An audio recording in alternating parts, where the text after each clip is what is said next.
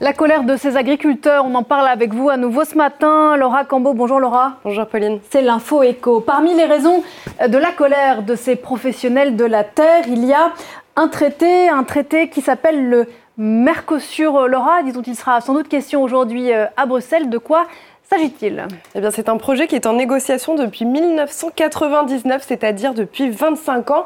Un accord a été conclu entre, en 2019 entre l'Union européenne et ce bloc de pays latino-américains. Il y a le Brésil, l'Argentine, le Paraguay et l'Uruguay. Ce traité est le plus important traité de libre-échange au monde, puisqu'en termes de population, on est à 780 millions euh, de consommateurs et en volume échangé, on est entre 40 et 45 euh, milliards d'euros d'importance et euh, d'exportation. Son objectif, eh bien, c'est de faciliter les échanges commerciaux en supprimant la quasi-totalité euh, des droits de douane. 90% euh, des droits de douane seraient abaissés progressivement sur 10 ans. Ce traité, il aboutit à un protocole d'accord, à un texte en 2019, donc, mais pour qu'il soit appliqué, il faut qu'il soit ratifié par les 27 États membres de l'Union européenne. Et 25 ans après le début des négociations, ça coince toujours. Et si ça coince notamment, c'est euh, parce que la France s'y oppose. Oui, et ce depuis le début des négociations, depuis 25 ans, une position qui a été réaffirmée hier par Emmanuel Macron qui était en visite d'État en Suède. Il défend une Europe agricole, une concurrence loyale. Écoutez.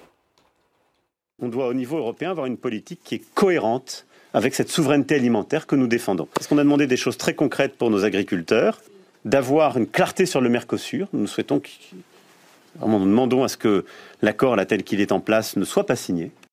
Alors ça, c'était pour la position de la France. De son côté, la Commission européenne reconnaît que les conditions ne sont pas réunies, mais elle affirme que les pourparlers continuent. Alors, dans le détail, qu'est-ce qui fait que ça coince? Eh bien, pour ces détracteurs, cet accord ne vaut pas le coup. Les gains économiques ne peuvent pas compenser ces coûts sociaux et environnementaux. Environnementaux déjà, car l'accord prévoit l'importation dans l'Union européenne de plus de 300 000 tonnes de viande bovine, porcine et de volaille, et ce, chaque année. Alors déjà, cela met en colère les écologistes, puisque ces exportations risquent d'augmenter les émissions de gaz à effet de serre et d'aggraver la déforestation, notamment, Pauline, pour la forêt Alors on parle un peu caricaturalement du bœuf brésilien, mais ça vaut aussi euh, pour le soja, le sucre et tous les autres produits venus d'Amérique latine et du Mercosur. En ce moment, on entend surtout parler des agriculteurs qui sont opposés. Pourquoi?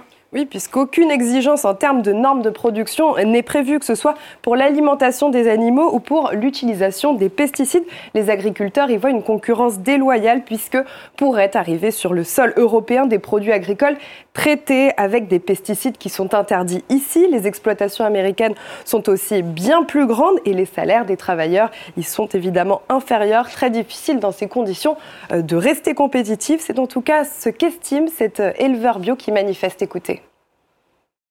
On manifeste et on est en train de traiter le libre-échange avec le Mercosur. On n'en veut pas de la viande. De manière qu'on pollue ici ou qu'on pollue là-bas au Brésil, euh, je pense qu'elle pollue plus là-bas au Brésil à venir avec les gaz à effet de serre euh, en France. Euh, c'est vrai qu'on n'est plus enfin, compétitif. nous, on travaille à 10 euros de l'heure, eux, ils sont à 1 euro de l'heure. Alors cet agriculteur, comme tous les autres qui manifestent, réclame en fait des clauses miroirs afin de garantir la réciprocité des normes sanitaires et environnementales. Concrètement, que ce soit les mêmes normes qui soient appliquées au Brésil et en France. Pour l'instant, le Mercosur le refuse. Un accord pour l'instant qui n'est pas appliqué, qui est encore en négociation. Est-ce qu'il présente des avantages de l'autre côté de, de l'Atlantique ici, en Europe? Oui, déjà, puisque aujourd'hui, pour envoyer leurs produits, les exportateurs européens dépensent 4 milliards d'euros de droits de douane euh, par an. Cette somme pourrait donc être économisée. Il y a aussi euh, de nombreux secteurs de l'économie européenne qui seraient gagnants. Il y a l'automobile hein, qui est aujourd'hui taxé à 35%, la chimie, la parapharmacie, mais aussi des produits comme l'alcool, l'huile d'olive et l'épicerie. C'est pourquoi l'Allemagne et son industrie, l'Italie et son épicerie et l'Espagne et son huile d'olive sont particulièrement favorables à ce traité.